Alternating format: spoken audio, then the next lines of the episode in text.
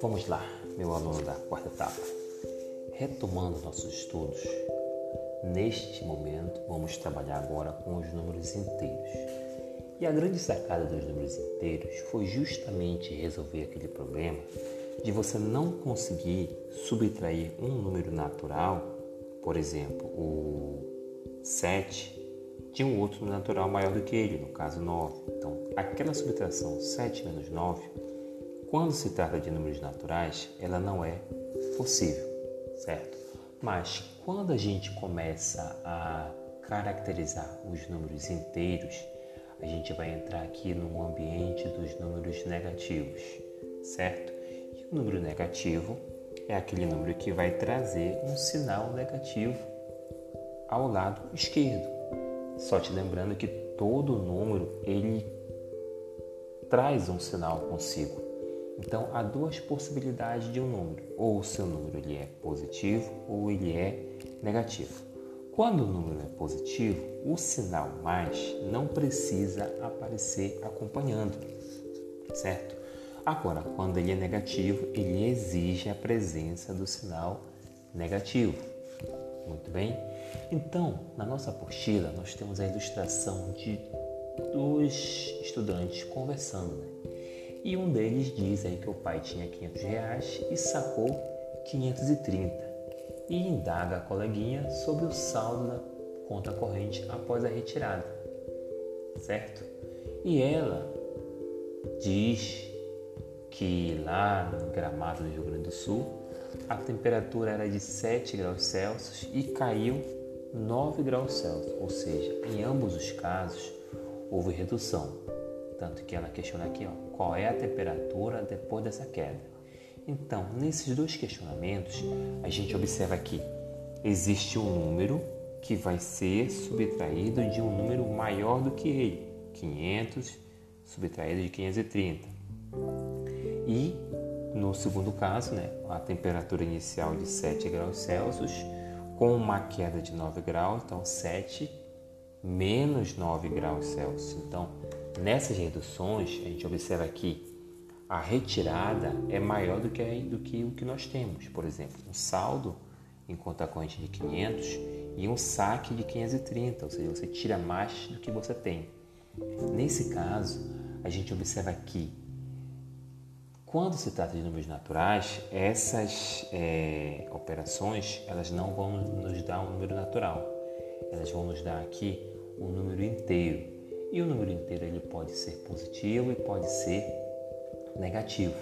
E de onde é que vem essa ideia de sinal negativo? É, o sinal negativo ele vai te dar, repassar aquela ideia de ausência, de falta. Ou seja, você tem 500 reais, você saca 530, você vai ficar com um saldo negativo de 30, ou seja, você está faltando você complementar o seu saldo com o banco de 30 reais, ou seja, você está devendo. Então, o débito, a ausência vai estar sendo representada matematicamente com um sinal negativo. No caso da temperatura, a temperatura que inicialmente era 7 graus, caiu 9 graus, ou seja, houve uma redução de 9 graus. Nessa redução, a gente encontrou lá menos 2. Mas por que, que ficou menos 2? Bem, vou logo te adiantar que existe uma regrinha aí com relação ao sinal. A gente sabe que esse 500 aí ele é positivo e o 530 é o que está sendo retirado, acabou levando aqui o sinal negativo. Sempre que você for subtrair elementos, você observa numericamente qual é o maior elemento, qual é o maior número. No nosso caso, 530. Então, 530 é negativo, permanece o sinal negativo, beleza? No outro caso, que a gente tem 7 menos 9, a gente vai observar o maior número, vai manter o sinal dele, que é negativo, e o resultado vai ser negativo, entendeu? Então, o lance do sinal negativo é justamente é, expressar essa, essa ideia de débito, de ausência, de falta. E esse é o nosso conjunto dos números inteiros, certo? O nosso conjunto dos números inteiros ele vai englobar os números negativos e os números positivos. E aí ele vai ser indicado pela letrinha Z de inteiros. Então observa na apostila E quando você expressa o conjunto dos números inteiros, a gente abre aquela chave, já inicia com reticências, aí vem menos 5, menos 4, menos 3, menos 2, menos 1, 0, 1, 2, 3, 4, 5, aí vírgula, reticências novamente. Qual é o papel dessas reticências aí, tanto na esquerda quanto na direita? Ele indica que para a esquerda existe uma infinidade de números negativos, assim como para a direita também existe uma infinidade de números negativos. Ou seja, para todo número positivo vai existir o oposto dele, que é um número idêntico, só que com um sinal trocado, ou seja, com um sinal negativo.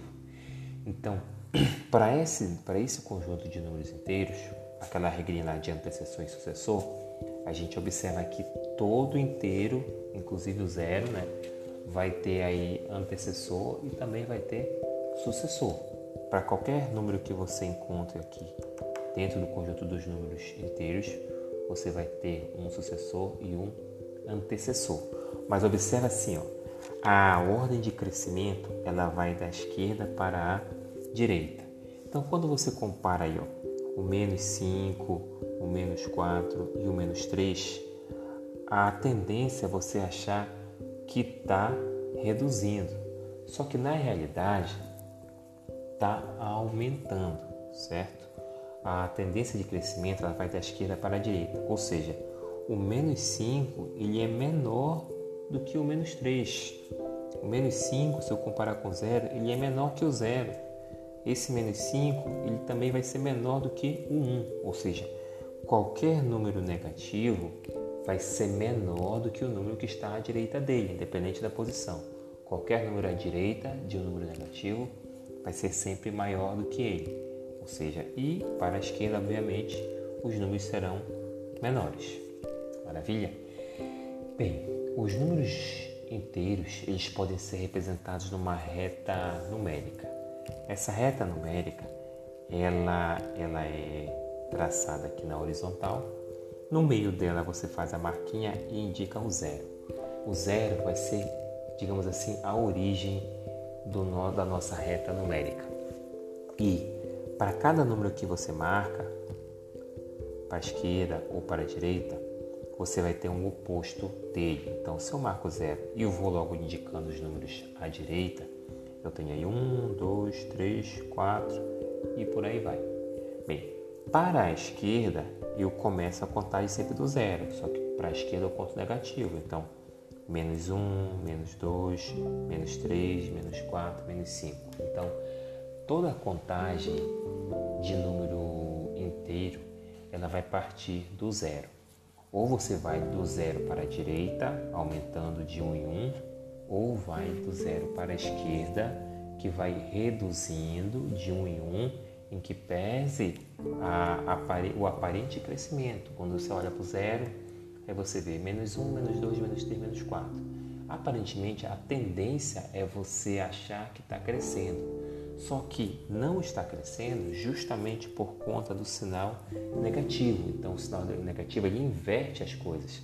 Ao invés de crescer de 0, menos 1, menos 2, menos 3, menos 4, isso aí é uma redução, certo? Por conta do sinal negativo.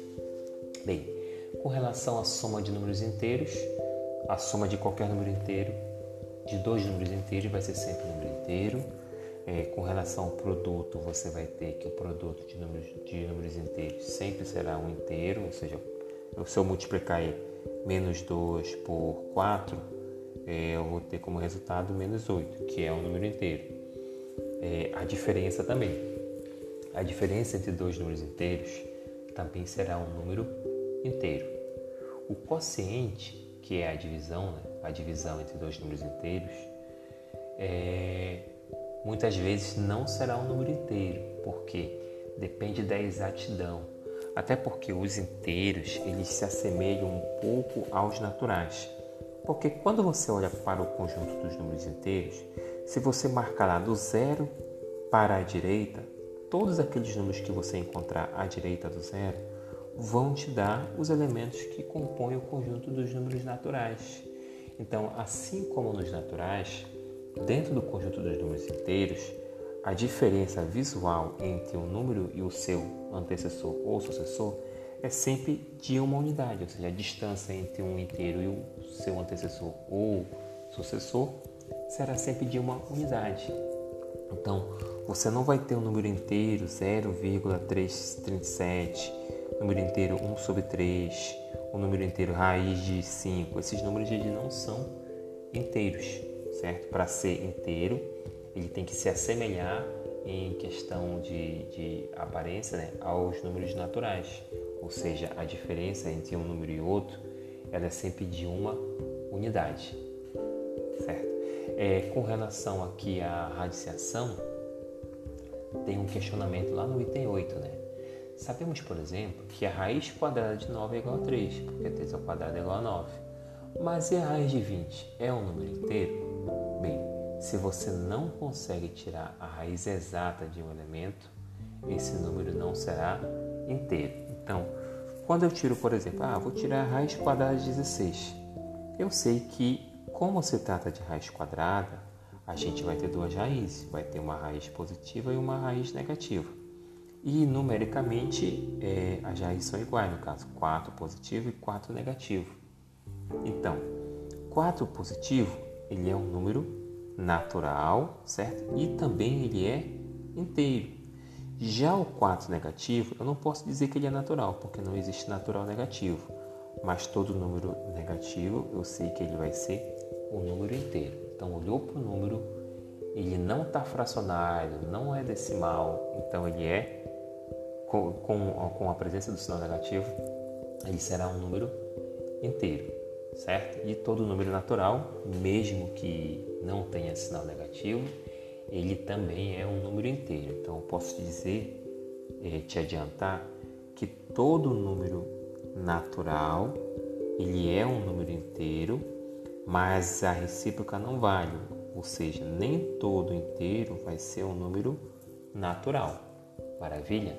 Então aqui a gente finalizou o estudo dos números inteiros.